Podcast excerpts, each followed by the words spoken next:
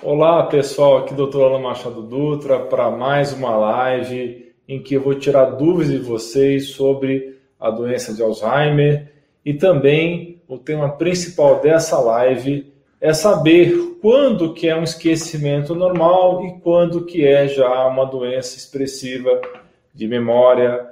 Então a gente vai tirar essas dúvidas de vocês ao vivo. Eu tenho algumas perguntas aqui separadas para as pessoas que mandaram previamente essas dúvidas e também vou responder as dúvidas das pessoas que estiverem ao vivo. E já vi que tem várias pessoas aqui já participando ao vivo. Boa noite, Maria Carmelita, Sueli Aparecida, Miriam, Olga, Antônio Leal, Ângela Palmeira, Guilherme Ventura, Regiane Paixão, Maria das Graças, Maria de Fátima, várias pessoas já ao vivo. E obrigado por estar acompanhando ao vivo essa live. É um prazer estar com todos vocês mais uma vez e eu quero agradecer aos milhares que já estão participando do evento online gratuito Workshop Memória Blindada. É muito gratificante estar com vocês. Agradeço de coração a presença de vocês e a participação. Para quem ainda não está participando do workshop gratuito Memória Blindada, por favor, vai na descrição desse vídeo, tem um link, tá? É só ir nesse link, clicar nesse link e você vai poder ter acesso aos quatro vídeos do workshop. O primeiro episódio já foi ao ar e o segundo episódio vai estrear agora na sexta-feira, dia 23 é muito importante vocês fazerem inscrição para poder assistir, ok? Então precisa fazer inscrição, colocar os dados de e-mail, porque vocês recebem por e-mail os avisos né, dos novos vídeos que vão sendo lançados do workshop. Então não esqueçam de fazer inscrição, de colocar os seus dados, ou se vocês preferirem, se vocês não quiserem e-mail, vocês também podem estar colocando o WhatsApp, o número do WhatsApp. Né? São, são no total, então, quatro vídeos. O primeiro já saiu, né? E o segundo, como eu falei, vai sair agora dia 23. E essa live que nós estamos organizando aqui é para responder a pergunta número um que tem aparecido entre as pessoas que têm mandado dúvidas. Como saber quando é esquecimento normal e quando saber que é o Alzheimer, tá? Então eu peço a vocês agora que estão fazendo perguntas já, dá uma segurada nas perguntas, porque às vezes é, se você faz a pergunta no começo da live e eu faço uma exposição de 20, 30 minutos, pode acontecer dessa pergunta sumir no meio de, do fluxo de perguntas, tá? Então, é, dá uma segurada para fazer a pergunta daqui uns 20 a 30 minutos, tá? Que eu vou fazer primeiro essa, essa rápida exposição para responder essa principal dúvida, né? A diferença entre esquecimento normal e Alzheimer, e depois eu vou estar respondendo as suas dúvidas. Então, quem estiver agora assistindo ao vivo, por favor, segura um pouquinho a pergunta, tá bom? Lógico, pode fazer qualquer comentário, pode dar boa noite, vai ser um prazer. Mas se fizer a pergunta agora, corre o risco de eu não conseguir ver a pergunta no fluxo normal de, de, de perguntas, porque às vezes some para mim aqui, tá? Depois de um certo tempo, tá?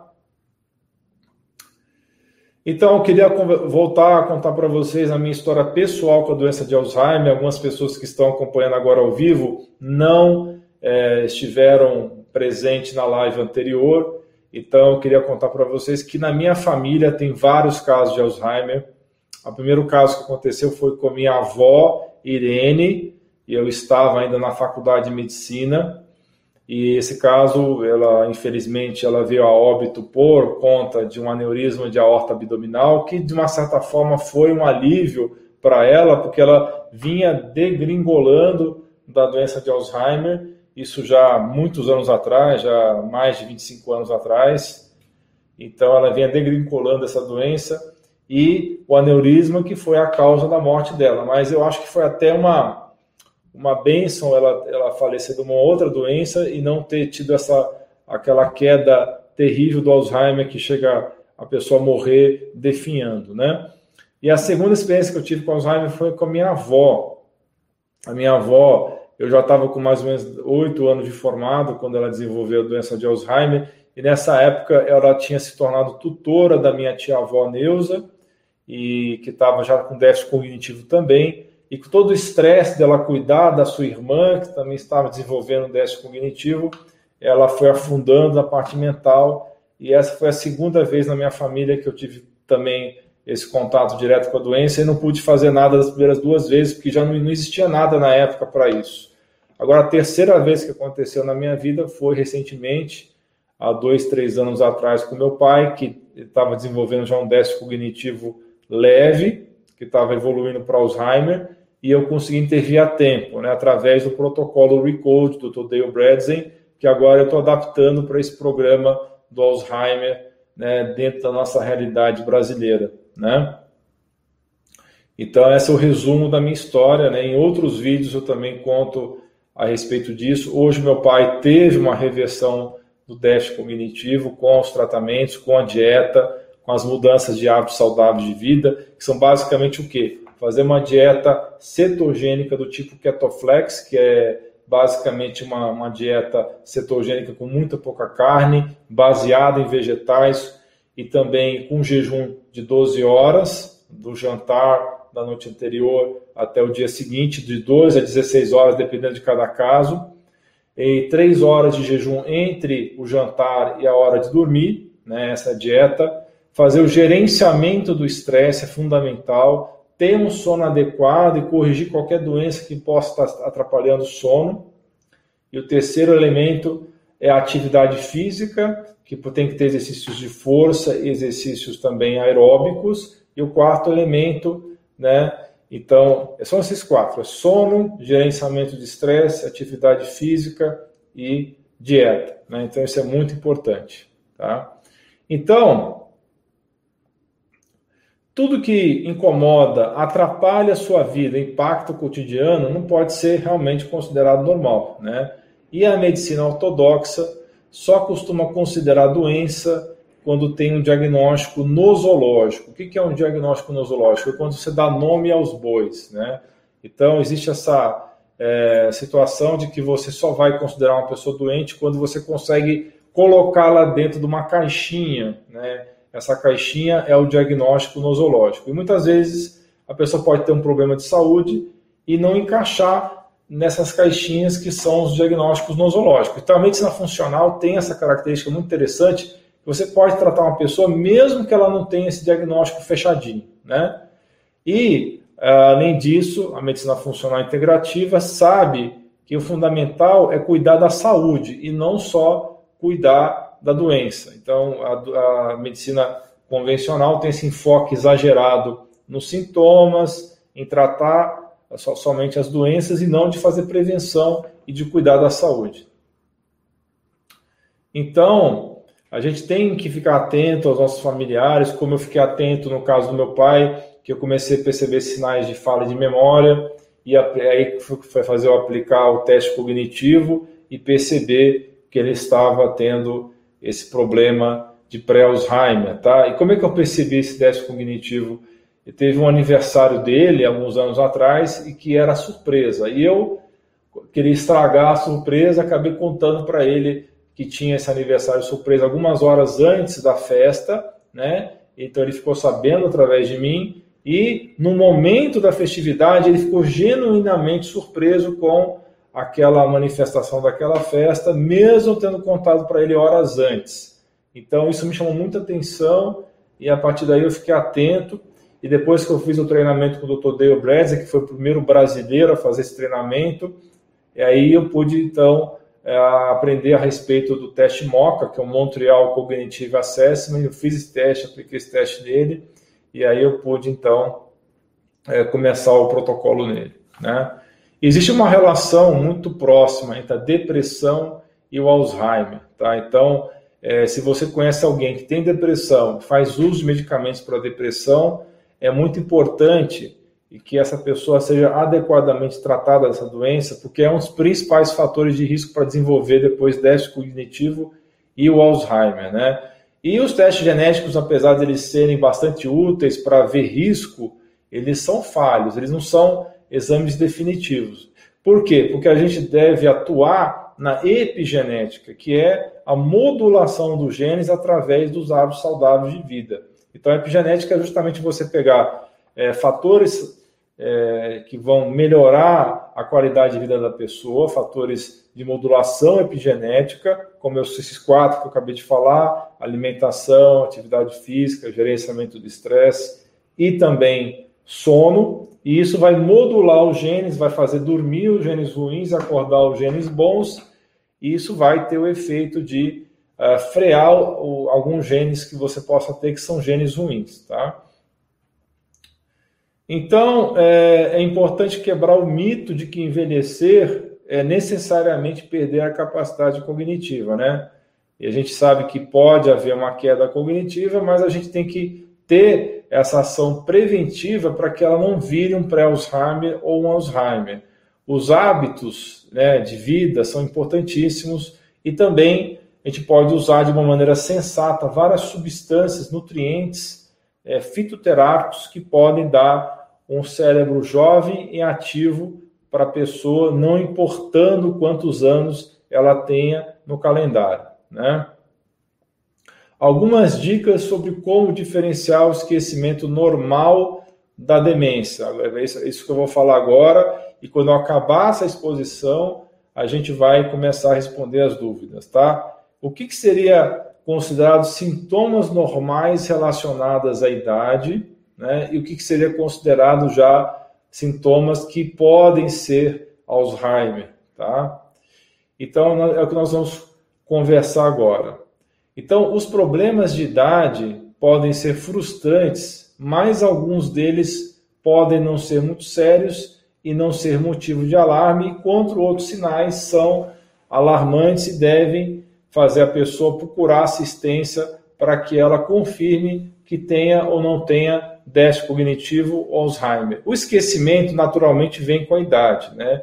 E alguns sintomas típicos de perda de memória comuns em adultos mais jovens, tá? Inclui, por exemplo, transitoriedade e distração, tá? Uh, o importante instituto Harvard Medical School, a escola de medicina de Harvard, disse que essas duas condições são uma parte normal do processo de envelhecimento transitoriedade e distração. Porém, tem um limite para isso, tá? Então é isso que nós vamos discutir ao longo dessa live. Transitoriedade é quando o cérebro esquece algumas memórias com o tempo, né?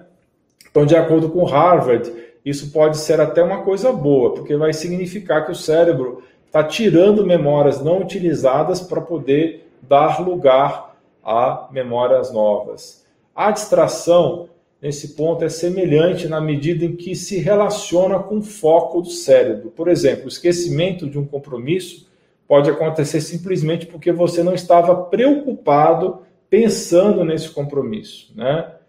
Então, de acordo também com o National Institute on Aging, existem muitas outras condições de saúde que podem contribuir para a perda de memória. Nisso, eles concordam, então, com o próprio Dr. Dale Bradley, que foi o primeiro a levantar a bola de que são 36 furos no telhado, são 36 fatores diferentes bioquímicos no cérebro que levam a pessoa a perder a memória e que nós chamamos hoje de doença Alzheimer, que leva também a seis subtipos da doença de Alzheimer. Tá? Por exemplo, pessoas que têm depressão é, que é um fator de risco para o Alzheimer, né, é, muitas vezes também são confundidas no, no, começo da depressão com sintomas de demência. Uma razão para isso pode ser que uma pessoa que está lidando com a depressão, ela pode estar extremamente preocupada com a causa da sua tristeza e ansiedade, e isso gerar esses sintomas que lembram muito o Alzheimer. A preocupação constante, a obsessão com uma tragédia recente pode levar também ao esquecimento de vários assuntos, tá? Então, quais são os sinais potenciais de demência? Ao contrário do esquecimento normal relacionado à idade, a perda de memória associada à demência é progressiva, tá? Enquanto que a pessoa tem, é, com esquecimento normal, algumas falhinhas que depois ela recupera rapidamente, na demência, isso é uma coisa muito mais acentuada e progressiva. Segundo um pesquisador chamado William Pendlebury, que é o professor da Universidade de Vermont, nos Estados Unidos, esses problemas ficam cada vez piores, né, na pessoa que tem o Alzheimer, ao contrário do esquecimento eventual, e o paciente eventualmente tem que se mudar é, para a casa de parentes, né, porque ele não consegue mais viver sozinho, ele não consegue mais cozinhar, cuidar da casa, esse tipo de coisa, né, que é o que acaba acontecendo com os pacientes com Alzheimer, né. Ah, os sintomas da demência, então, vão além do simples esquecimento, por exemplo, se você esqueceu uma vez ou outra, onde você colocou um objeto, né? Isso não é uma demência, tá? Isso é uma falha é, ocasional. Se acontece várias vezes, tá? Aí que vai ser um problema, tá? Então, é, o que, que seria um sinal de alerta para a demência? Por exemplo, você esqueceu o nome de amigos, né? Amigos próximos, esqueceu o nome de parentes, entes queridos, tá? e a incapacidade de lembrar palavras que são muito utilizadas no dia a dia. Isso são sinais de alerta que provavelmente a pessoa vai estar desenvolvendo já um déficit cognitivo que pode ser um pré-Alzheimer ou um Alzheimer, né? Quando o adulto mais velho mostra esses sinais de esquecimento mais acentuado, tem que fazer essas avaliações com o médico, tá? Outra coisa também que chama atenção para o possível desenvolvimento de Alzheimer é mudança de personalidade. As pessoas que têm demência costumam apresentar muitas mudanças de personalidade. Isso é mais intenso ainda na demência frontotemporal, que é um, é um tipo específico de demência, não exatamente o Alzheimer, mas que está relacionado ao Alzheimer. Por exemplo, um idoso nos estágios intermediários de demência pode, de repente, ficar mais sujeito a um comportamento agressivo ou a paranoia, achar que estão perseguindo ele, ou ficar impulsivo. Eu tenho um paciente, por exemplo, aqui na clínica que tem demência frontotemporal e que ele realmente começou a ter comportamento inadequado, sexualizado e começou a gerar várias situações assim bem constrangedoras para a esposa e para a família, né? E frequentemente esse é o maior desafio para os cuidadores, né? Esses comportamentos inadequados, né? Então, é normal que os cuidadores de pessoas idosas se sintam estressados, especialmente com esses sintomas de mudança de personalidade ou de agressividade. Né? Então, é, é muito importante que o cuidador se cuide. Inclusive, no programa de Alzheimer que nós estamos desenvolvendo em parceria com a Jurivia, a gente está é, tendo uma preocupação muito grande em dar um suporte ao cuidador. Quem cuida do cuidador? Essa é a pergunta que nós temos que fazer, que é fundamental. Então é muito importante dar suporte aos cuidadores e a gente vai ter todo um módulo sobre isso. Né? Outro sintoma que diferencia a pessoa que tem esquecimentos de vez em quando da pessoa que está desenvolvendo Alzheimer é desorientação. Né? A pessoa com Alzheimer tende a ficar desorientado em ambientes novos, por exemplo. Se você tira ela de casa, leva para um consultório, ou leva para um ambiente que ela não está habituada, ela fica bem perdida, né? E a Universidade de Illinois é, se manifestou a respeito disso, dizendo que essa desorientação ela normalmente se estende a lugar e também a tempo. Então ela se perde no tempo e se perde no, no, no dia também. Não é que esquecer eventualmente que dia que é hoje ou, ou dia da semana ou mês. É um esquecimento repetido e a pessoa não se está mais situando no tempo. Né? Então, se acontecer de um adulto idoso com demência se mudar para um local diferente, né, todos esses estímulos desconhecidos para a pessoa pode dar uma sensação muito grande de insegurança, tá? Isso é uma coisa que eu escuto muitos pacientes, às vezes acontece se mudar, ou então esse idoso vai ficar uns dias na casa de outro parente, eles ficam muito inseguros quando acontece isso. E quando desorientados, esses idosos com demência, eles parecem perdidos, né? E ficam facilmente irritáveis, tá? Então, essa é, um, é uma outra dica para vocês, né? Então, se você já entrou, por exemplo, numa sala para pegar algo e depois se esqueceu do que foi buscar, isso aí é demência? Não, isso aí se acontece de vez em quando, isso é uma coisa normal, né? Quando é o caso do Alzheimer, a coisa é pior, tá? A pessoa começa a ter esses episódios o tempo todo, tá? E muitas vezes, quando você está estressado, pode acontecer de você esquecer eventualmente o que você foi fazer naquele ambiente, ou se você tiver com privação de sono, tá? Mas quando você não se consegue se lembrar, né, é, do que você foi fazer naquela sala, é, de uma maneira muito consistente, tá? É, até mesmo você esqueceu que você entrou na sala em si, né? Isso já é um sinal é, de alerta que pode ser um Alzheimer precoce, tá? Então, Alzheimer precoce, nesse caso, tem que ser investigado. Estudos sugerem que quanto mais cedo uma pessoa com doença de Alzheimer é diagnosticada e tratada, mais provável que ela vai evoluir de uma maneira correta. No caso do protocolo do Alzheimer do Dale Bredesen, quanto mais cedo você fazer o diagnóstico, mais fácil é a reversão do Alzheimer, tá? Então é muito importante você valorizar qualquer problema de memória que você tenha, se for uma coisa constante, né, como eu expliquei, para você poder fazer um diagnóstico precoce e poder atuar precocemente, tá? Na perda de memória normal relacionada à idade, tá? Que é uma coisa não é o Alzheimer, você pode ter problemas para recuperar memória de armazenamento de longo prazo. Isso vai levar a problemas para acessar essas informações, como lembrar alguns nomes. Mas esses problemas podem ser resolvidos com treinamentos mentais e também com dicas, por exemplo, você perceber qual é o contexto daquela pessoa é, e você voltar a lembrar o nome dela nesse caso, tá? É, e também na perda normal de memória da idade que não é Alzheimer, você pode ter diminuição da atenção e da concentração, mas o que fica preservado é o vocabulário e a compreensão das relações entre as coisas. Isso não vai mudar. Já no Alzheimer, você pode esquecer o nome de coisas, de objetos, de coisas comuns e também esquecer o nome de palavras que você utiliza com muita frequência. Tá?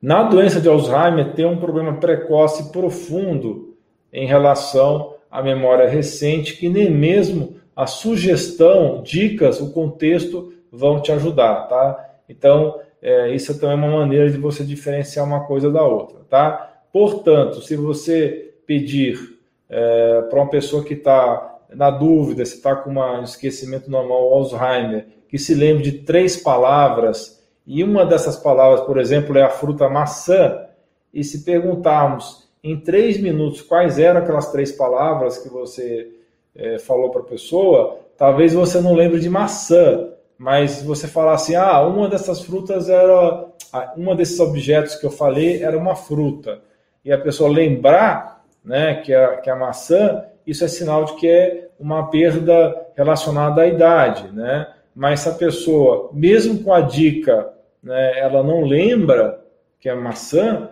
aí já é mais é, significativo que possa ser um começo de Alzheimer. E se você tem a doença de Alzheimer, pode não se lembrar da ordem cronológica das coisas, né? Ou de quem disse o quê, que é chamado de memória de origem. Você pode ter problemas para encontrar palavras comuns, como eu já falei, como relógio, caneta, e pode nem mesmo se lembrar de conversas ou eventos que aconteceram. Tá? Então, isso é mais característico do Alzheimer. Outros sinais preocupantes podem ser a pessoa ser muito repetitiva, tá? Ficar falando as mesmas coisas o tempo todo e não se lembrar, né, de que ela falou, tá? Isso não quer dizer as situações de ênfase. Algumas pessoas, como é o caso do meu pai, ele tinha o hábito de repetir muitas frases já há muitos anos atrás, quando ele estava é, totalmente lúcido, porque era uma característica dele. Ele tinha essa necessidade de dar ênfase às coisas, repetindo as frases, né? Porém, se a pessoa não tem essa característica e começa a repetir sempre a mesma coisa, isso é um sinal de alerta. Não é um sinal que 100% que a pessoa tem Alzheimer, mas sim um, um sinal de alerta para o problema, tá? É... Outra coisa, na verdade, tem alguns testes cognitivos que nós fazemos, um, de, um deles é fazer o relógio. Então, se você tiver suspeita de alguém que tem Alzheimer e você pede para ela fazer um relógio ponteiro, sem ficar, logicamente, copiando o relógio, é, que esteja perto dela, é, isso vai ajudar também. E o desenho do cubo. O desenho do cubo. Se a pessoa faz um cubo todo torto, que não tem uma, uma imagem bacana, também é um sinal de que pode estar acontecendo um problema que pode ser um pré-Alzheimer, tá? A melhora, aliás, a memória, ela melhora com dicas e contextos, tá? Quando a pessoa tem um envelhecimento normal. Então, você dá uma dica para a pessoa, normalmente ela vai lembrar daquela coisa que ela esqueceu. Então, isso é, é característico do envelhecimento normal, tá? Então, o vocabulário e a compreensão do relacionamento permanece intacto na pessoa que está tendo essa queda de memória e que não é o Alzheimer. Ela é capaz também de lembrar a ordem das coisas e quem disse o que, e ela é ciente de que existe algum problema de memória, ou seja, ela tem já essa, essa, essa noção de estar tá acontecendo algum problema, tá? Então, vamos fazer aqui um, um rapidamente né, um, um, bate-bola a respeito dessas características, até para reforçar para vocês as diferenças entre a pessoa que tem um esquecimento normal e a pessoa que tem o Alzheimer, tá? Então, as diferenças em relação à memória de curto prazo e aprendizagem de novas informações. Quando é normal? É normal, por exemplo, quando às vezes a pessoa esquece o nome das pessoas ou compromissos, mas logo adiante ela lembra desses nomes e compromissos. Né? Já no caso do Alzheimer, é muito mais frequente esquecer os nomes de amigos próximos ou familiares, ou esquecer eventos recentes, por exemplo, é, visitantes que teve naquele dia, e depois a pessoa não se lembra mais disso daí. Tá? Então, no caso Alzheimer, o esquecimento é mais prolongado e de pessoas mais próximas ou de familiares. Né? Então, isso é uma dica para diferenciar uma coisa da outra. Lembrando que nada disso que eu estou falando é definitivo. É só são dicas baseadas nas perguntas mais frequentes que vocês me fizeram a respeito da diferença do esquecimento normal para o esquecimento do Alzheimer. Tá? No caso, uma pessoa normal, ela tem um esquecimento ocasional de algo que, algo que foi dito. No caso do Alzheimer, ela pede as mesmas informações de forma repetida. Por exemplo, ela fica perguntando: onde está minha chave? Aí você responde para ela: está ali em cima da escrivaninha. Aí passa 15 minutos, ela volta a perguntar: onde estão minhas chaves? Né? Então, isso é uma característica de quem tem Alzheimer, tá? essas perguntas repetitivas. Uma pessoa que está tendo esquecimento normal pode perder coisas de vez em quando. Por exemplo, ele pode perder o telefone celular, pode perder os óculos, o controle remoto da TV, mas ela consegue refazer as etapas que ela fez e até encontrar esses objetos, tá? Já uma pessoa que tem um Alzheimer, ela coloca objetos em lugares incomuns, tá? Ela coloca, por exemplo, a chave em cima da geladeira, né? É um exemplo. E ela esquece que colocou lá e ela não recupera essa informação depois, tá? A doutora Ana Paula aqui está do meu lado, ela vai participar da live. Né? Fale boa noite para o pessoal. Vamos virar um pouquinho aqui a câmera. Olá, boa noite, pessoal. Acabando aqui um, um dia puxado aqui de laser, mas é um prazer estar aqui com vocês na live, né? Alguns de vocês aí já me conhecem por conta dos comentários, né? Alguns vídeos que eu tive a oportunidade de estar conversando aí também sobre vocês no canal. Muito bem, então retomando o assunto. Em relação ao planejamento, solução de problemas e tomada de decisão, né? Quando a pessoa é normal, está só com leve perda de memória, ela tende a ser um pouco mais lento para reagir ou pensar nessas coisas em relação a decisões. Quando é já um sinal de Alzheimer, ela fica muito confusa ao planejar e não consegue tomar nenhuma decisão. Então tem essa diferença, né? A pessoa que está com esquecimento normal fica menos capaz de fazer é, alternância entre várias tarefas, é, enquanto que é, a pessoa com Alzheimer tem muita dificuldade de concentração. Então, essa tem uma diferença bem importante, bem gritante também. Tá? A pessoa normal também ela pode tomar uma decisão ruim de vez em quando, enquanto a pessoa com Alzheimer frequentemente ela tem vários maus julgamentos, especialmente ao lidar com dinheiro ou avaliar riscos financeiros. Então, enquanto que um caso, quando não é Alzheimer, ela pode tomar uma decisão ruim de vez em quando, no caso do Alzheimer, não. É uma coisa frequente, especialmente com dinheiro ou com coisas financeiras, né?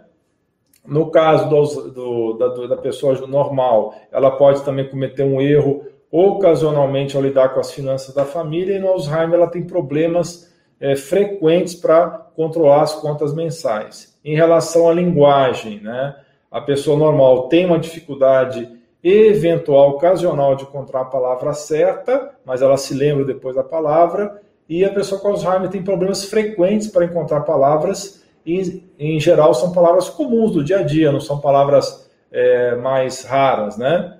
E, e, ela se refere a objetos frequentemente como aquela coisa, né? Então ela fala de uma maneira bem característica assim, né? Enquanto que uma pessoa normal precisa se concentrar mais eventualmente para acompanhar uma conversa, mas consegue acompanhar a conversa, a pessoa com Alzheimer tem problemas muito sérios de seguir essa conversa, tá?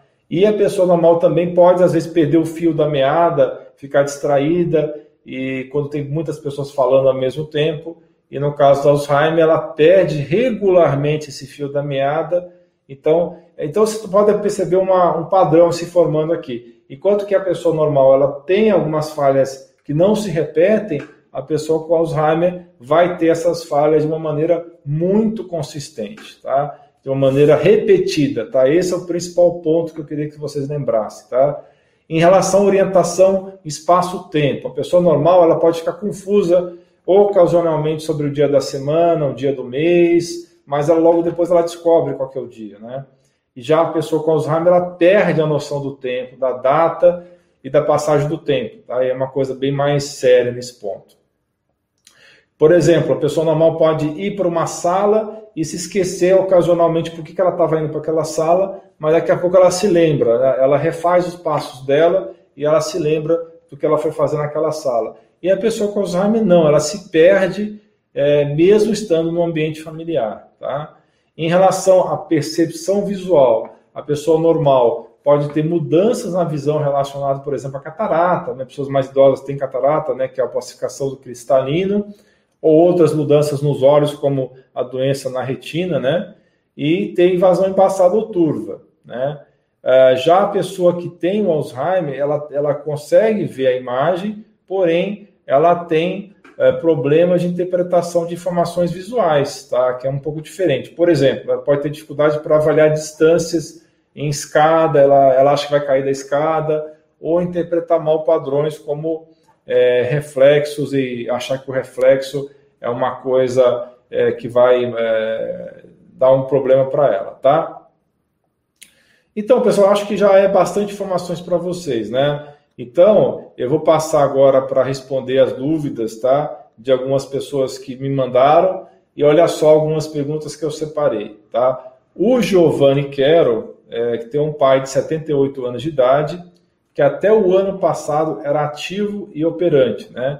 Um dia ele não conseguiu encontrar o carro no estacionamento e de lá para cá só foi ladeira abaixo. Tá? E a pergunta que ele faz: Alzheimer avança assim rápido? Sim, você tem vários tipos de velocidades de avanço no Alzheimer. Você tem pessoas que evoluem lentamente ao longo de 5 a 10 anos e você tem pessoas que evoluem muito rápido. Em geral, o tipo que mais evolui rápido é o tipo tóxico do Alzheimer. Ele é mais galopante, tá? Então, você tem o tipo atrófico do Alzheimer, que é o tipo 1, que falta vitaminas para o cérebro. Você tem o tipo 2, que é o tipo é, inflamatório, que tem inflamação no cérebro. Você tem o tipo 3, que é o tipo tóxico. E entre o tipo 1 e o tipo 2 tem o tipo 1.5, que é o tipo glicotóxico, que é excesso de açúcar no cérebro, que é se fosse um diabetes tipo 3, um diabetes do cérebro, tá? Aí tem os outros tipos também, é, que é o tipo traumático, que são pessoas que batem a cabeça várias vezes ao longo da vida e desenvolvem Alzheimer, e o tipo vascular, que falta circulação sanguínea no cérebro, que a doutora Ana Paula que entende mais do que eu, porque ela é, ela é cirurgião vascular, ok? Então é isso aí, tá? É, então, provavelmente o tipo galopante está mais relacionado à toxicidade cerebral. E uma coisa importante, né, que a gente muitas vezes uh, observa, que muitos quadros uh, demenciais, que a gente chama de demência vascular, é, eles se confundem com Alzheimer, né? Até há pouco tempo eu, eu fiz um, um, exame de ultrassom de carótidas, né? Que são essas artérias que saem do coração, que você sente aqui no pescoço e que irrigam toda a parte cerebral e que criam aí uma série de conexões que a gente chama polígono de Willis, né? Uh, tem pacientes que já têm uma insuficiência, uma diminuição desse fluxo arterial e que têm sintomas que muitas vezes são confundidos por Alzheimer. Há pouco tempo eu fiz uma avaliação de um paciente do doutor, tanto a parte de carótidas como o ultrassom que a gente chama transcraniano, que é realizado também, e a gente viu que aquele quadro que era chamado como Alzheimer, ela chegou aqui na clínica com, com um diagnóstico firmado, a família não, ela tem Alzheimer, na verdade era um quadro de, de uma demência vascular já bem avançada e que culminou depois ela ter uma, uma, uma hipóxia, não, uma diminuição de oxigenação durante uma cirurgia grande de ressecção de um tumor intestinal.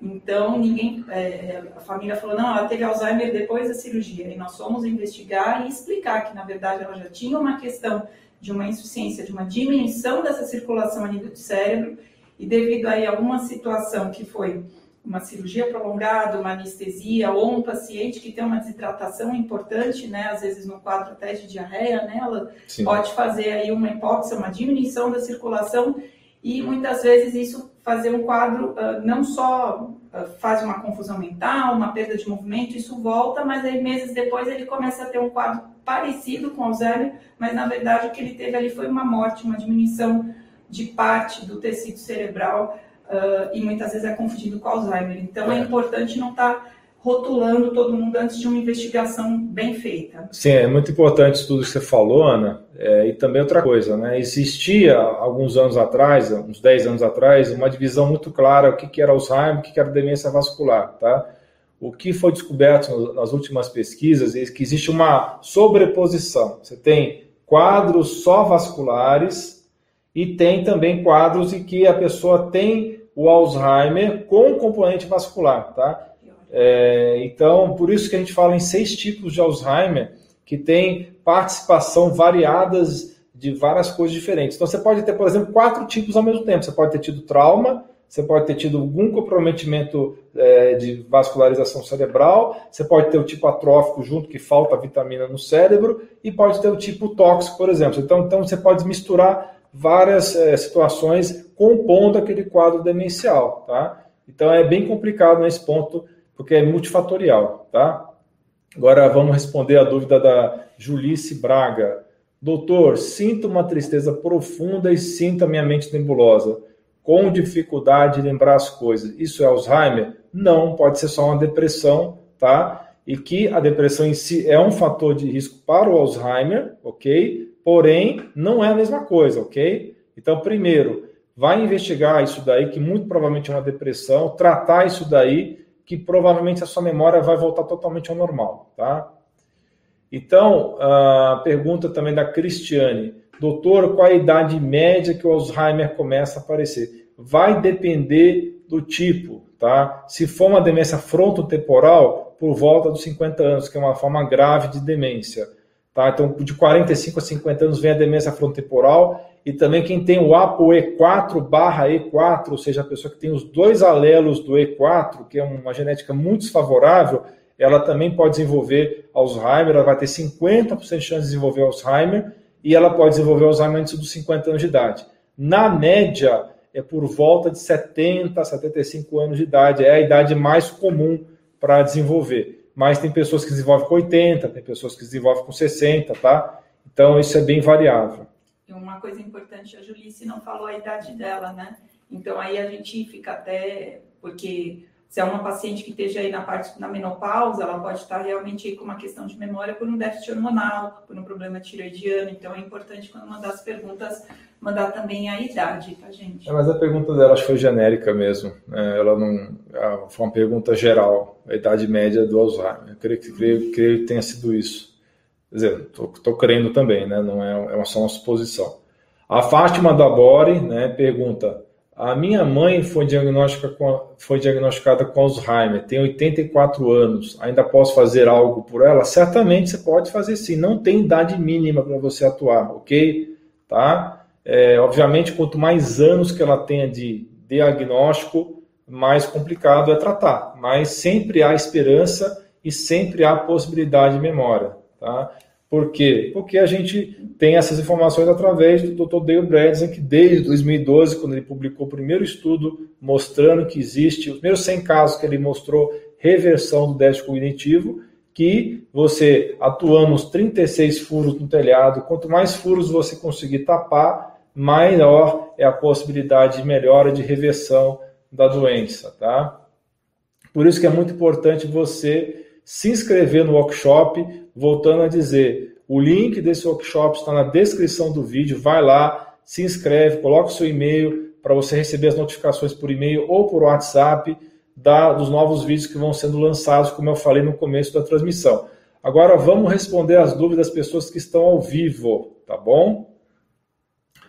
Eu vou só responder dúvidas, pessoal, relacionado a, ao tema da live de hoje, tá bom? Eu não vou, eu não vou abrir para mais assuntos, senão a gente vai ficar aqui por muitas horas e vai ficar ruim para quem depois for assistir o vídeo é, fora da live, tá? Então, perguntas não relacionadas a déficit cognitivo, infelizmente eu não vou responder, tá bom? Vamos lá, estou fazendo uma busca aqui nas perguntas. Ah, tá. Maria José fez uma pergunta, mas foi exatamente esses 20 minutos ou 30 minutos de explicação que eu fiz agora, que é a diferença do esquecimento normal para o Alzheimer, né? Agora a Marlete Ferreira está fazendo uma pergunta aqui. Observação. Ah, é uma observação, não é uma pergunta, né? Então vamos para frente. Carmen Melo, aqui, ó. Carmen Melo? Boa noite, doutor. É vamos colocar na tela aqui. A perda de memória de uma pessoa que abusou no consumo de álcool e maconha na juventude? Carmen, é sim, tá? O álcool é uma neurotoxina, a maconha também tem várias substâncias na maconha, várias delas também são neurotoxinas. Então, é óbvio, vai depender muito do grau de lesão que essa pessoa sofreu, né? E da quantidade de álcool e de maconha. Mas essa pessoa certamente vai ter um tipo predominantemente tóxico, e se ela fizer um detox, e também se ela fizer um tratamento para melhorar os fatores tróficos do cérebro, que falando em miúdos é como se fosse vitamina para o cérebro, né, aumentando o BDNF, o NGF, o GNDF, são os fatores tróficos do cérebro, ela pode ter sim uma reversão da perda de memória. Vamos para a próxima pergunta. Já achou alguma pergunta, Ana? Um... Aqui tem uma pergunta. Essa aqui, né? A próxima? Uhum. Tá bom. A pergunta, acho que é TM, né? Meu pai tem sete anos dessa doença, toma memantina, que é um dos inibidores da acetilcolinesterase. A acetilcolinesterase é uma enzima que quebra a acetilcolina que está na sinapse, né? A conexão entre os neurônios. Né? Quando a gente faz a acetilcolinesterase não funcionar direito, ela aumenta a acetilcolina na conexão e a acetilcolina é o neurotransmissor da memória, tá? Então, a memantina, a donepezila, a rivastigmina são medicamentos para aumentar a concentração de acetilcolina, tá? Então, esses são remédios que, infelizmente, não revertem a doença, podem frear um pouco a evolução da doença, mas não revertem, tá? A pergunta dela é: será que ainda pode ser feito algo? Com 86 anos, pode ser feito sim. Então, faça a inscrição no workshop, que você vai entender as medidas que a gente pode implementar para isso, tá? Uh...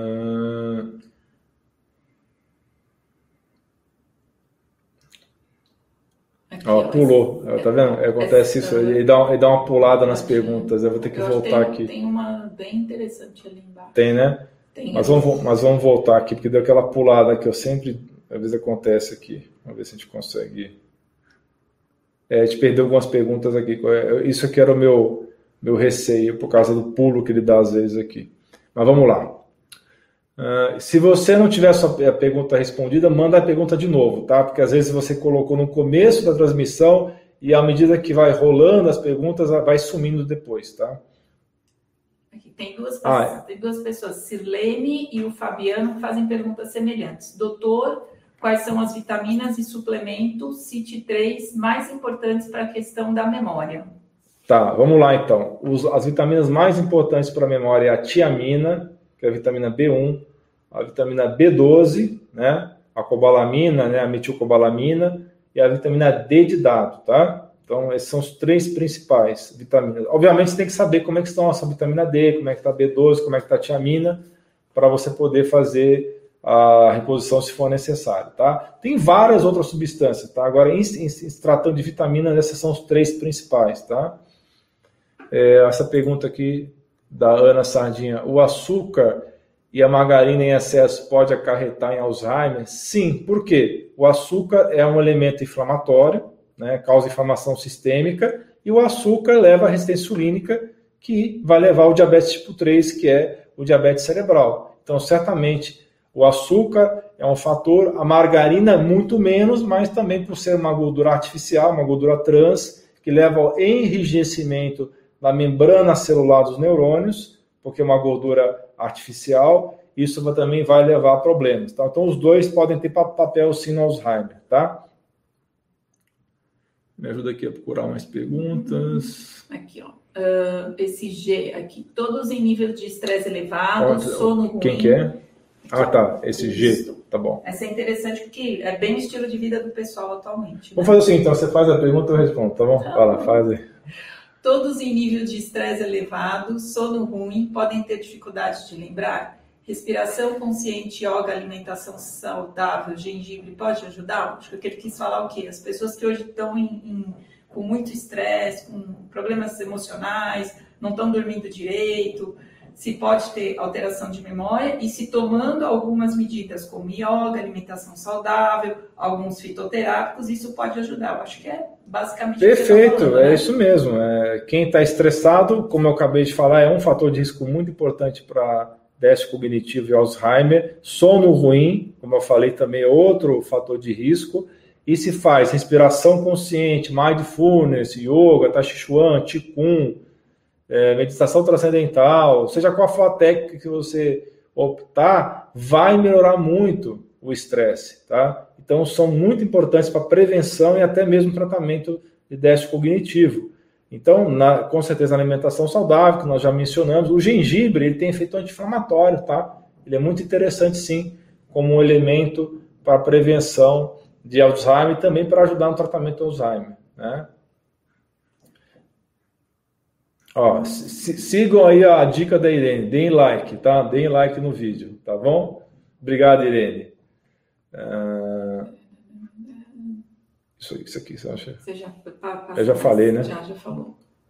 Aqui, uh, esse corretor é em GMED. Como é feito o diagnóstico? Ah, tá, já achei. É. Como é feito o diagnóstico se tem exame específico para detectar Alzheimer? Então, não, nessa transmissão eu não falei. Uh, viu, Agemed? Não sei se esse é o seu nome, mas enfim, tem vídeos no meu canal que falam de exames especificamente, vídeos que eu publiquei há dois anos atrás, aí você pode ir lá ver com mais detalhes, tá? Mas no workshop também nós vamos falar um pouco sobre isso, tá? É, na verdade é o seguinte, tá? Em geral, o diagnóstico de Alzheimer é de exclusão. Você exclui outros problemas mais específicos para poder diagnosticar Alzheimer. Porém, se a pessoa puder, por exemplo, fazer uma punção de líquor, existe as proteínas tal. Você pode isolar as proteínas tal do líquor, tá? Também tem exames de imagem mais sofisticados como FDG-PET, que é um tipo de PET scan do cérebro, que é um tipo de tomografia que pode identificar atividade cerebral. Existe, eh, e se você tiver déficit de, de ação de cerebral frontotemporal, é, é característico de Alzheimer, tá? nesse exame FDG-PET, tá? Tem um exame também é, que no Brasil é mais difícil, mas que tem o, o, o amiloide PET, tá? que é um tipo de é, exame que vai atrás do corpo amiloide no cérebro, os beta-amiloides, tá? e tem esse exame de, de líquor que eu falei para você, tá bom? Então, esses são os exames que são mais característicos para a doença de Alzheimer. Já a ressonância com volumetria do hipocampo também dá uma dica. Quando você faz a ressonância é, cerebral e faz um, um, protocolo chamado neuroquant, que vê o tamanho do, do, hipocampo, isso também vai ajudar no diagnóstico de Alzheimer. Tá? Explica o que é hipocampo. Hipocampo é uma estrutura cerebral do tronco cerebral, que é o parte média é, do cérebro, que, tá, que é, armazena as informações. Tá? Isso que é hipocampo. Tá? Como se fosse o nosso HD, vamos dizer é, assim. É, é, HD não está só no hipocampo, mas é, mas é, é o principal, né? Tá certo? A Laura está perguntando, levei muitos tomos. Ah, fala você, você que está fazendo as perguntas. levei muitos tomos e bati a cabeça muitas vezes. Isso leva à doença? É um dos fatores de risco, tá? É um dos subtipos de Alzheimer. Por exemplo, nos Estados Unidos é muito comum é, jogador de futebol americano bate muito a cabeça, pá, pá, pá, pá, né? E depois de vários anos ele desenvolve uma encefalopatia traumática crônica, tá? E isso é um dos fatores que levam à, à doença de Alzheimer, tá? Agora usa o seu mouse aí, você seleciona aí.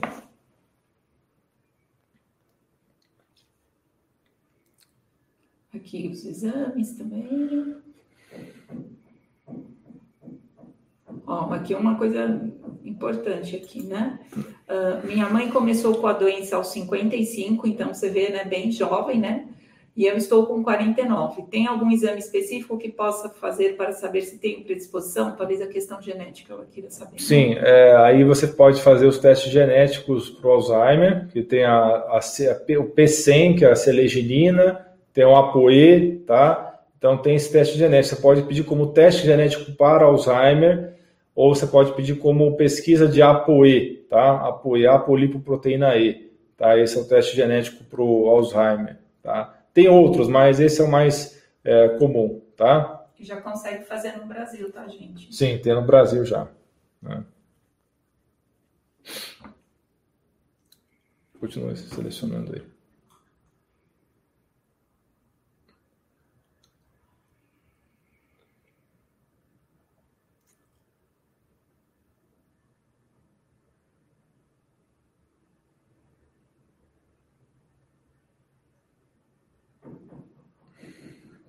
Tem mais perguntas para cima? Você está selecionando muito?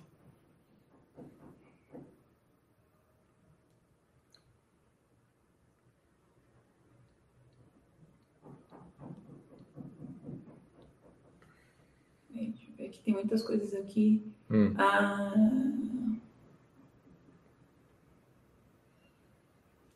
Peraí, Deixa eu ver só aqui. Ah, tem muita coisa que é só Ok. Não, não, peraí, tem uma pergunta ali, acho que passou, peraí.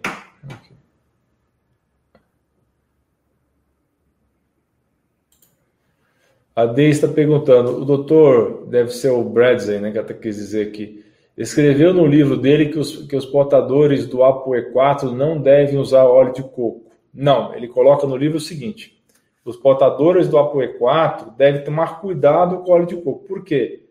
Existe uma versão, existe uma ideia no meio científico que o óleo de coco, por ser uma gordura saturada, não seria apropriado para o ApoE4. Agora, tem vários outros pesquisadores que não concordam com isso. Ele fala no livro que você deve utilizar o óleo de coco temporariamente para deixar a pessoa em cetose. Aí a pessoa atingiu a cetose, aí você tira o óleo de coco e aí você usa outras gorduras, por exemplo, as gorduras do abacate, né, que já é o, a, a gordura ômega, é, ômega 7, outros tipos de gorduras saudáveis, ou castanhas, etc. Tá? Então, na verdade, isso é uma característica específica para quem tem o ApoE4. Tá? Se você tem um dos alelos, né, você tem ApoE3 barra E4, então você pode utilizar o óleo de coco para poder entrar em cetose e depois daí você entrou em cetose, você fez o teste do furou o dedinho, fez o teste, você está percebendo que você já está em cetose, aí você pode suspender o óleo de coco e trabalhar com outras gorduras saudáveis, tá?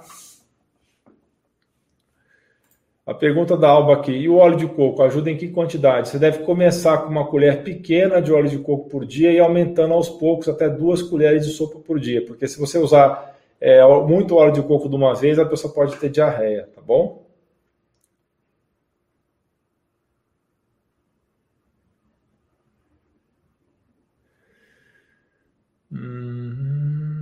Aqui tem uma pergunta do Fabiano. Quais. Oi? É, foi a que você respondeu. Ah, eu respondi, né? Tá. Mas ele está falando de suplementos, isso aqui já é mais genérico, né? Tá. Porque a pergunta anterior era de vitamina, né? Então, quais três suplementos essenciais para a memória de quem tem Alzheimer sem contraindicação? É, sem contraindicação é um pouco complicado, porque digamos que a pessoa esteja com a vitamina D no sangue já em 100, né? Aí você não vai dar mais vitamina D para ela, né? Porque isso daí pode aumentar o risco de excesso de cálcio no sangue, na urina, formar pedra nos rins, Então é difícil falar nenhuma coisa tem contraindicação. Tudo que é ótimo pode ser ruim se você fizer em dose errada, tá? Os essenciais seria B12, vitamina D3 e tiamina, como eu falei. Agora, em relação à anti-inflamação, é, porque depende do que você está falando, tá? Se for para falar de inflamação, por exemplo, a curcumina seria um excelente é, suplemento, tá? A achagana também seria um excelente suplemento e a Bacopa monieri seria um excelente suplemento, tá?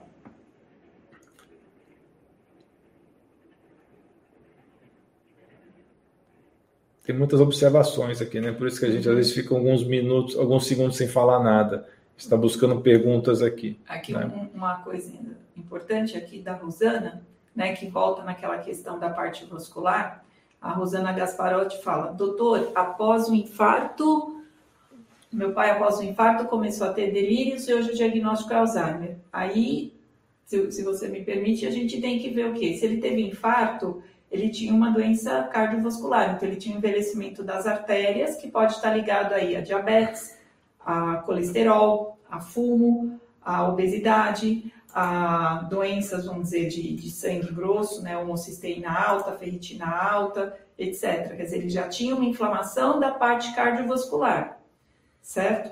Para ter concomitantemente uma questão cerebral, isso é, é, é, muito comum, tá bom? Então, ele pode ter tido o quê? Um infarto, uma, como a gente falou, uma baixa circulação a nível cerebral, ter feito lá uma série de, de lesões a nível de neurônio, ter feito aí uma demência vascular ou aberto, esses quadros mistos, como o doutor falou, de ter um Alzheimer do tipo vascular, tá bom? Por isso que é importante, né? Eu sempre falo, Gente, faz parte do check-up. E isso eu estou falando que outro dia eu peguei uma moça de 38 anos com uma placa de carótida já de 30%. Por favor, se você nunca fez um exame de carótida, não dói, é só um gelzinho, não tem contraste, você faz em qualquer idade. Hoje se faz no particular, hoje se faz no convênio, se faz no SUS, porque a gente faz uh, mutirões de SUS. O exame de carótida é muito importante, principalmente se você tiver histórico na família de infarto, trombose, colesterol, diabetes, obesidade. Se você é ou já, é ou já foi fumante, veja como está a tua carótida. Ela vai te dar uma ideia de como está a sua saúde cardiovascular geral, principalmente também cardíaca e cerebral. Tá bom? Maravilha, excelente explicação, doutora Ana Paula aqui.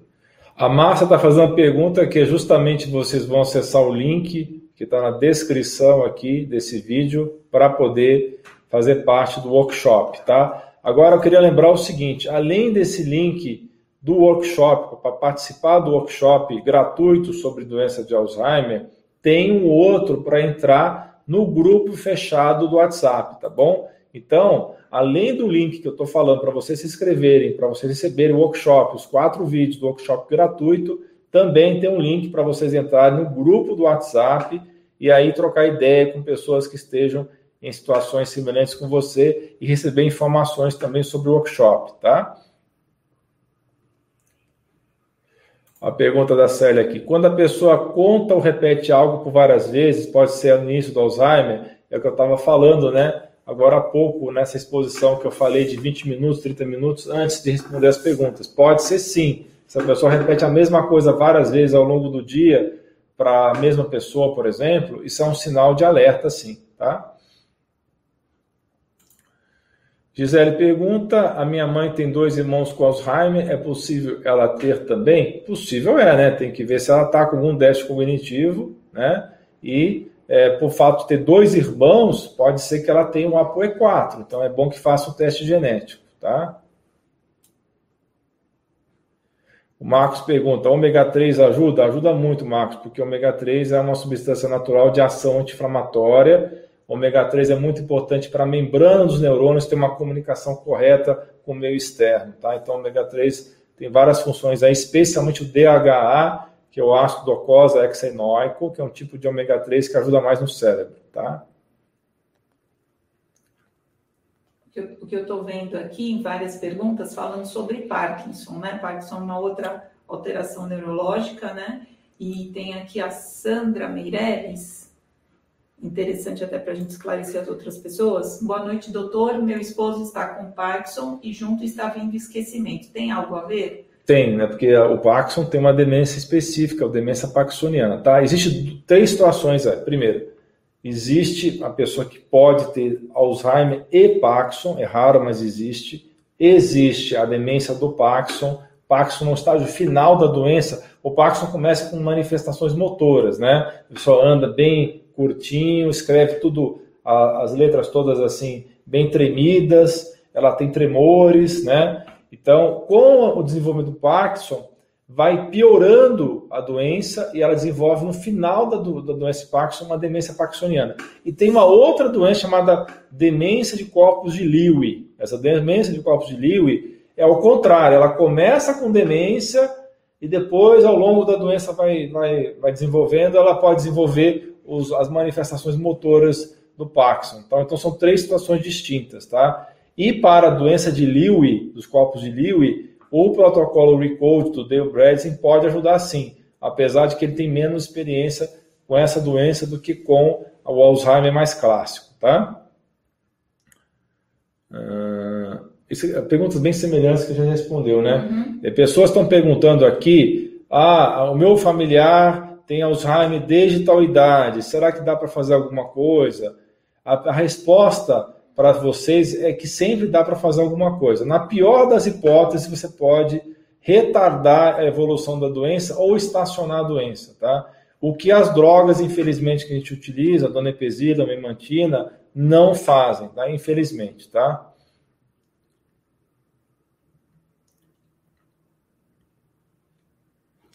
Olha, isso é uma coisa que nós falamos agora há pouco também na, na, na transmissão, né? ela vai pegar algo e quando chega esquece o que foi buscar. Se foi uma coisa que acontece ocasionalmente e ela esqueceu esse objeto no lugar que faz sentido, por exemplo, ela esqueceu a chave na cima de uma mesa, ao invés de esquecer a chave na geladeira, por exemplo, aí não é nenhum problema. Agora, se ela esquece repetidas vezes, tá? E coloca os objetos em lugares estranhos, isso pode ser sinal de alerta, sim, tá bom? e ela esqueceu o nome da vizinha, que é uma pessoa que provavelmente ela tem contato muito próximo, também é um sinal de alerta, ela tem que fazer uma avaliação, tá? Pode ser sim um começo de Alzheimer.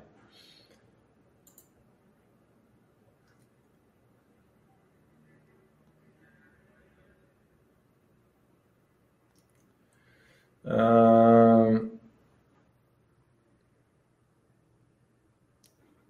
Aqui é uma pergunta interessante. Muitas pessoas tomam vitamina B12, tá? E às vezes quando você toma, você pode aumentar muito no sangue, passar de mil, tá?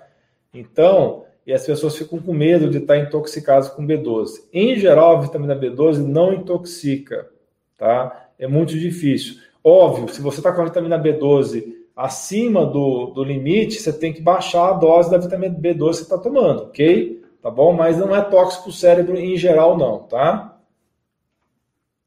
Essa aqui pulou de novo? Pulou, né? Mais ou menos.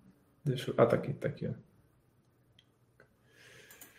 Olha, Eide, eu não vou falar marca de ômega 3 aqui, tá? Para não ter problemas, tá? Mas, assim, uma marca que eu posso falar que é boa, por exemplo, é da vitaminas.com.você, tá? Mas eu não vou entrar em detalhes aqui de marcas, porque isso, pode, isso não é bem o objetivo da, da transmissão, tá? Aqui eu achei uma pergunta aqui embaixo, de uma pessoa perguntando sobre o uso de clonazepam por 35 anos. Se pode ter risco de ter Alzheimer, né? A gente sabe que os. Isso é um fator muito importante. Os, os, os, ansiolíticos, tá? Que são casos benzodiazepínicos, eles têm o clonazepam, né? Que ela tá falando. Clonazepam. Ela Aquelas tem... receitinhas azuis, né, gente? O chequinho azul tem um, é um fator de risco importante. Tem estudos mostrando que quem toma Rivotril, Clonazepam, Prazolam, todos esses LAN da vida aí são derivados de azepam, eles são benzodiazepínicos e são é, calmantes, são ansiolíticos, né? Eles aumentam sim o risco de Alzheimer. Então, portanto, se você toma essas drogas, converse com o seu médico, com o seu neurologista, com o seu psiquiatra, para desmamar e substituir por alternativas naturais, como é o caso do L-teanina, da glicina, da taurina, do GABA, da Chaganda, do Relora, tem várias opções naturais aí, tá?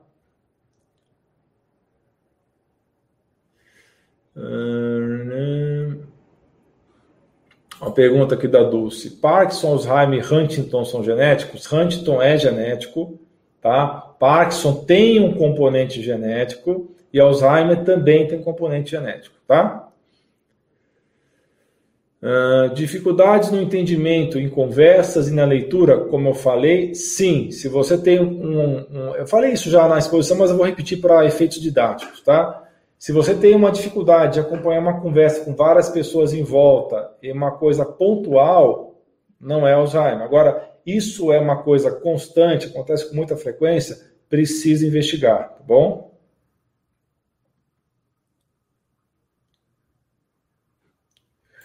Uma pergunta interessante da Ana Cristina aqui. Qual é o exame para detectar o Alzheimer de origem tóxica? Em geral, você primeiro faz exame de sangue para ver o arsênico, o cádmio, o chumbo, alumínio, alumínio tá? Esse é um primeiro é, triagem, tá bom? Agora, se a suspeita for alta de toxicidade, aí você tem que fazer um mineralograma mais avançado, que infelizmente os planos de saúde não cobrem, que pode ser do cabelo e pode ser da urina ou da saliva. Eu prefiro da urina, tá? Com um teste de provocação, tá bom? Então, esses são os exames para ver a origem tóxica. Deixa eu fazer uma pergunta aí. Hum. Aqui no Brasil tem alto, alto uso de agrotóxicos. Já existem estudos falando sobre agrotóxicos de Alzheimer? Sim, tem. Especialmente o glifosato, né? Que, tem a ver que é o Roundup, né? Que é um, é, um, é um agrotóxico muito utilizado no Brasil e nos Estados Unidos e que é identificado por um exame que, infelizmente, é difícil de fazer, que é um exame de é, pesquisa de toxinas orgânicas na urina, um GPL Tox, que só tem um Great Plains que faz esse exame e que identifica o glifosato na urina. Né? Infelizmente, tem uma correlação, não é provado ainda, tá? Não tem uma prova é, totalmente refutada de que o glifosato provoca Alzheimer, mas existe uma suspeita muito alta de que o glifosato provoca Alzheimer, sim, tá? Então, por isso que é importante tentar achar vegetais orgânicos, né? Certamente, é muito importante comer alimentos orgânicos, né? Uh, vamos lá. Me ajuda a achar mais, mais, pedido, mais coisas que. Essa aqui seria bom de responder. Esse aqui você vai responder, ó. ó. Ai, tá sempre pondo no fogo. Lúcia Lacerda, fiz o exame de carótide e deu que estou com uma presença de placa mista externa, sugerindo estenose de 35, placa cálcica na região do bulbo, de 40%. Uh, primeiro, é, obrigada pela pergunta, é interessante, né? Até qualquer dia a gente pega, eu tenho ultrassom aqui, eu ponho o doutor na máquina e faço ultrassom de carótida dele e mostro para vocês. Uh, é o seguinte, exame de carótida, para onde que é importante você ver? Realmente é o bulbo. Então, ela sobe. Quando ela chega aqui a nível da traqueia, do gogó, ela divide em duas, tá? Uma é chamada externa, que ela vai fazer o quê? A circulação, principalmente de face, e a interna, que ela entra por um, um buraco que a gente tem aqui no osso, né, no crânio, e vai fazer toda a irrigação, tá bom? Então, o importante das placas de cálcio, de calcificação, são as que estão no bulbo, que é o local onde elas se dividem, e na carótida interna, tá? A gente divide, né, a divisão é entre 0 a 50% e depois uma divisão menor, 50, 69, 70, 80 e depois vai subindo, tá bom? Placas até 50%, é, o diagnóstico é que você tem que fazer realmente aí ver o que? Os hábitos de vida, alimentação, controle da diabetes, fumo, processos de reumatismo, obesidade, entra aí. Eu gosto muito né, de ômega 3, natoquinase, uh, melhora do estilo de vida para fazer com que essa placa estabilize e não passe. Acima de 50% já começa a ter um maior risco de você ter pequenos AVCs, tá? E acima de 70%, geralmente essas placas são cirúrgicas. Antigamente, há 24 anos atrás, a gente operava, né, quando eu formei, cortando o pescoço. Hoje você faz igual no coração. Você faz uma punção, sobe com catéter e abre um estente, como se fosse uma redinha aqui, refazendo a luz dessa artéria, tá bom? No seu caso, se você tem uma placa na carótida externa com 35%, né? É, eu não estou com exames aqui na mão, estou vendo o que você está me falando. Carótida externa é mais tranquilo, não tem tanto risco, tá? Ah, mas é importante estar fazendo a cada seis meses o controle desse ultrassom e fazer exatamente isso, né? O controle dos fatores do risco para que essa placa não aumente ou não surjam placas na carótida interna, na carótida bulbar comum, fazendo maior risco aí realmente você fazer um, um AVC, tá bom? Tem no canal do doutor um, um, um, vídeo que a gente fez sobre a teromatose, tem um vídeo sobre carótida, dá uma olhadinha lá para poder te ajudar a esclarecer melhor. Muito bem, muito bom. Então, respondida a pergunta, né? Pergunta a Terezinha, ginkgo biloba é bom? É, ginkgo biloba é uma boa, uma erva que aumenta a circulação cerebral no ouvido. Só que o ginkgo biloba afina o sangue, tem que tomar um certo cuidado com isso. Você vai fazer uma cirurgia, um procedimento dentário, tem que parar 7 a 10 dias antes para não dar problema, né? A Juliana está perguntando: minha mãe teve diagnóstico de Alzheimer, é, ficou muito agressiva de uma hora para outra. Como eu falei, agressividade é uma das mudanças de personalidade que pode acompanhar Alzheimer.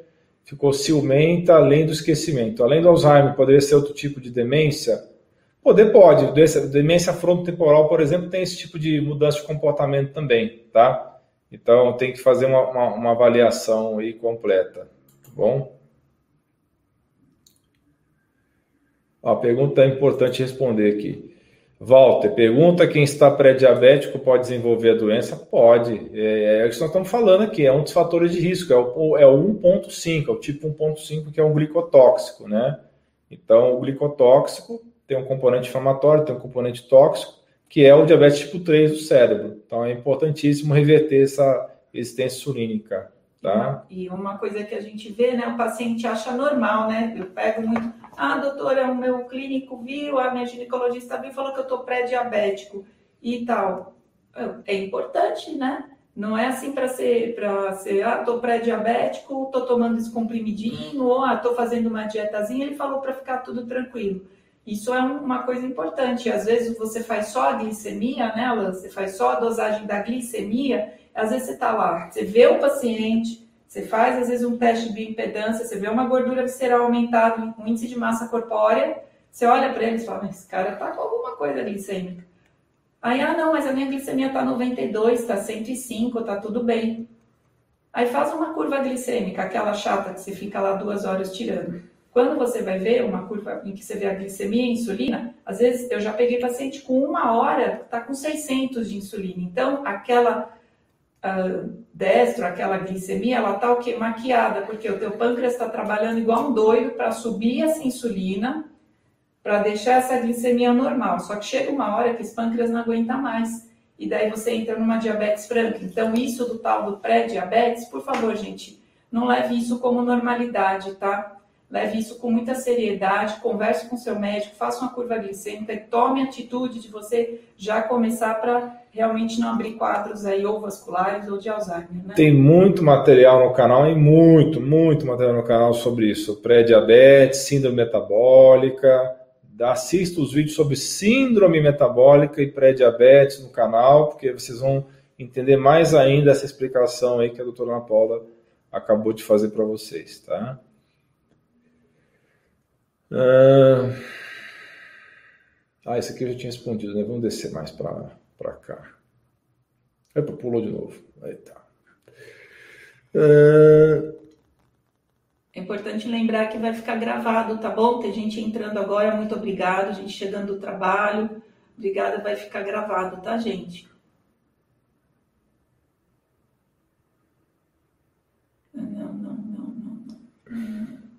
Qual a importância da coenzima Q10?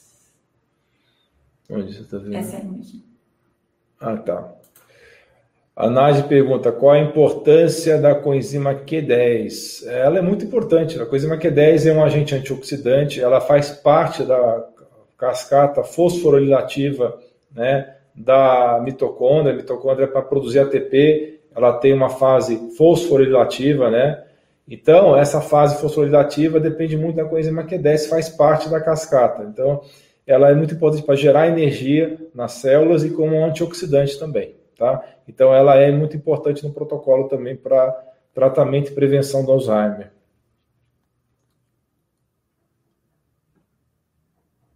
Ah, isso é uma pergunta interessante, ó.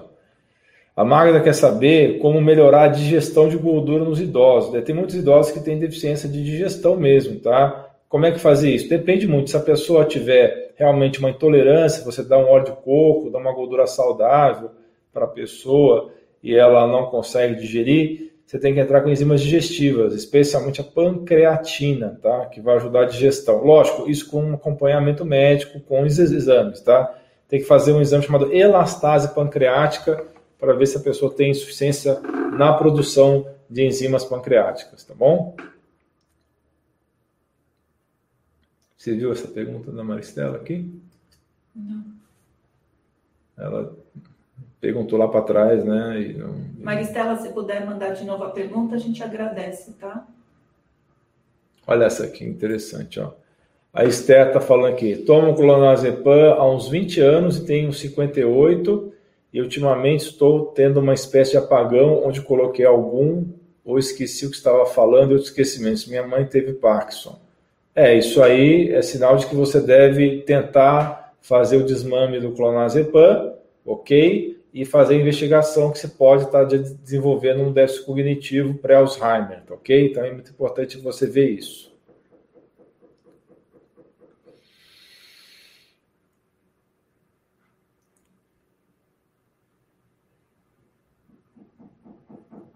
Ah, pergunta sobre, algumas pessoas perguntando sobre magnésio. Magnésio é um mineral fundamental para mais de 400 reações químicas no organismo, ajuda a acalmar o cérebro, ajuda a dormir e é sim um mineral muito importante para a prevenção de déficit de memória, tá bom?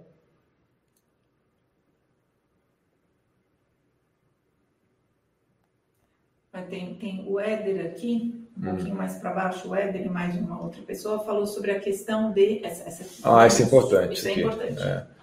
O Éder pergunta: infecção dentária devido a tratamento de canal mal feito pode causar? Pode. Existem algumas bactérias, tá? É, como a porfiromonas gingivales, tá? é, e tem outras bactérias também da boca, que podem migrar da boca para o sangue, tá? E do sangue para o cérebro, tá? Então, é, faz parte do tratamento do Alzheimer fazer investigação da boca inteira se não tem algum foco infeccioso. E um tratamento de canal pode ser sim um foco infeccioso e pode levar essas, essas bactérias da boca que podem levar a, a doença de Alzheimer, sim, isso é um fator muito importante, tá bom? Porque tem os fatores infecciosos, tá, do Alzheimer, que entram dentro dos inflamatórios, tá? Então, bactérias, fungos, mofo, vários vírus podem contribuir para a doença de Alzheimer, tá?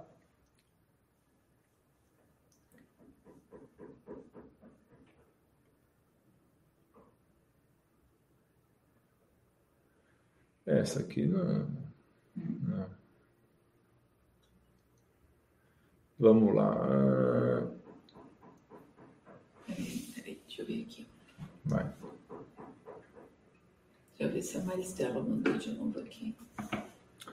Ah,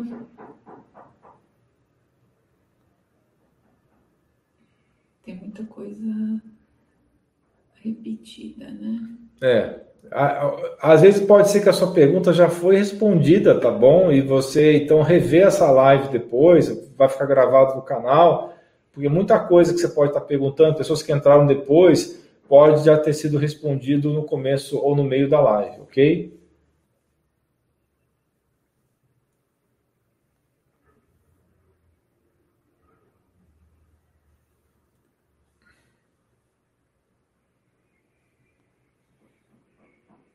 Juliana perguntou aqui, tem uma outra pessoa também perguntando ali. Uh, Juliana, esse exame elastase pancreática serve para quem não tem vesícula e serve, outra pessoa que serve porque isso é um problema do pâncreas, né? Não, não é, não tem uma relação direta com vesícula biliar. É, tá? uma outra pessoa aqui também é. perguntando sobre quem fez é, vesicotomia, na verdade é colecistectomia, tem dificuldade na digestão de óleo de coco e outras gorduras? Tem, tem, porque a vesícula biliar, qual é a função dela? É concentrar os sucos produzidos pelo pelo, pelo fígado, né? E despejar esses sucos na hora, aliás, não só do fígado, também do pâncreas, né? E despejar esse, esse líquido uh, no momento que você for fazer a digestão que você comeu, então ela contrai e joga esse suco concentrado na, no alimento, né, no, no, no duodeno, para que esse alimento seja digerido. Então, quando a pessoa perde a vesícula biliar, fica pingando lá, pi, pi, pingando o dia inteiro, pingando os sucos do, do, do pâncreas e também do fígado, né? Então não tem essa concentração necessária na hora que precisa. Então a digestão de gorduras fica mais dificultada, né?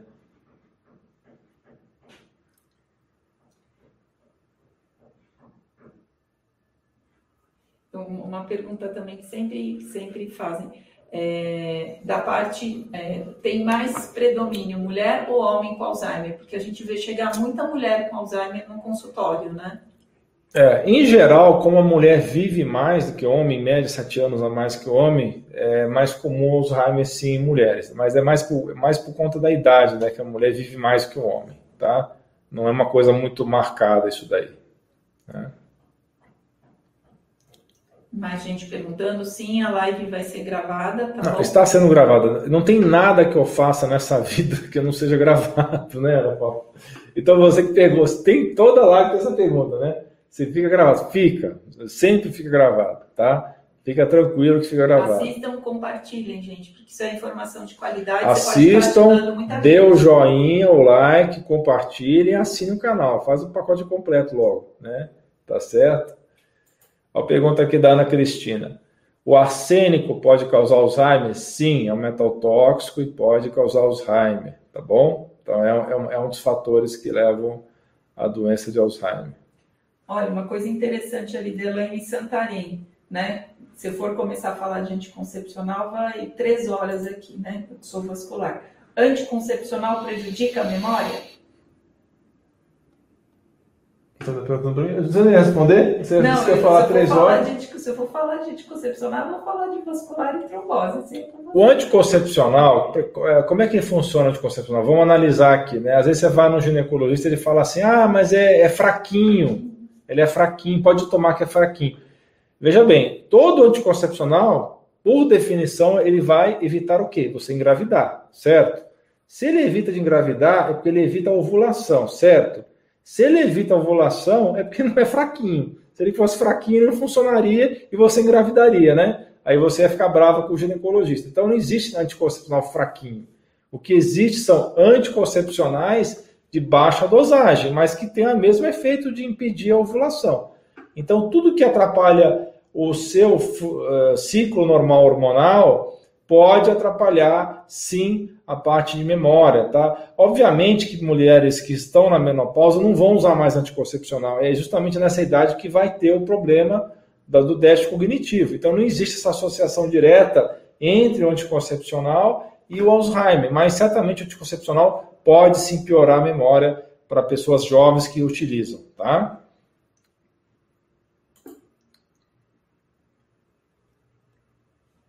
É, isso é uma pergunta geral, né? A gente está fazendo só respostas do Alzheimer. Você conhece a Salabre aí? É um, é um tipo Quetiapinalaia, que é assim. Ah. Tá. Aqui uma coisa interessante, a Gisele aqui, Santos Botti. É.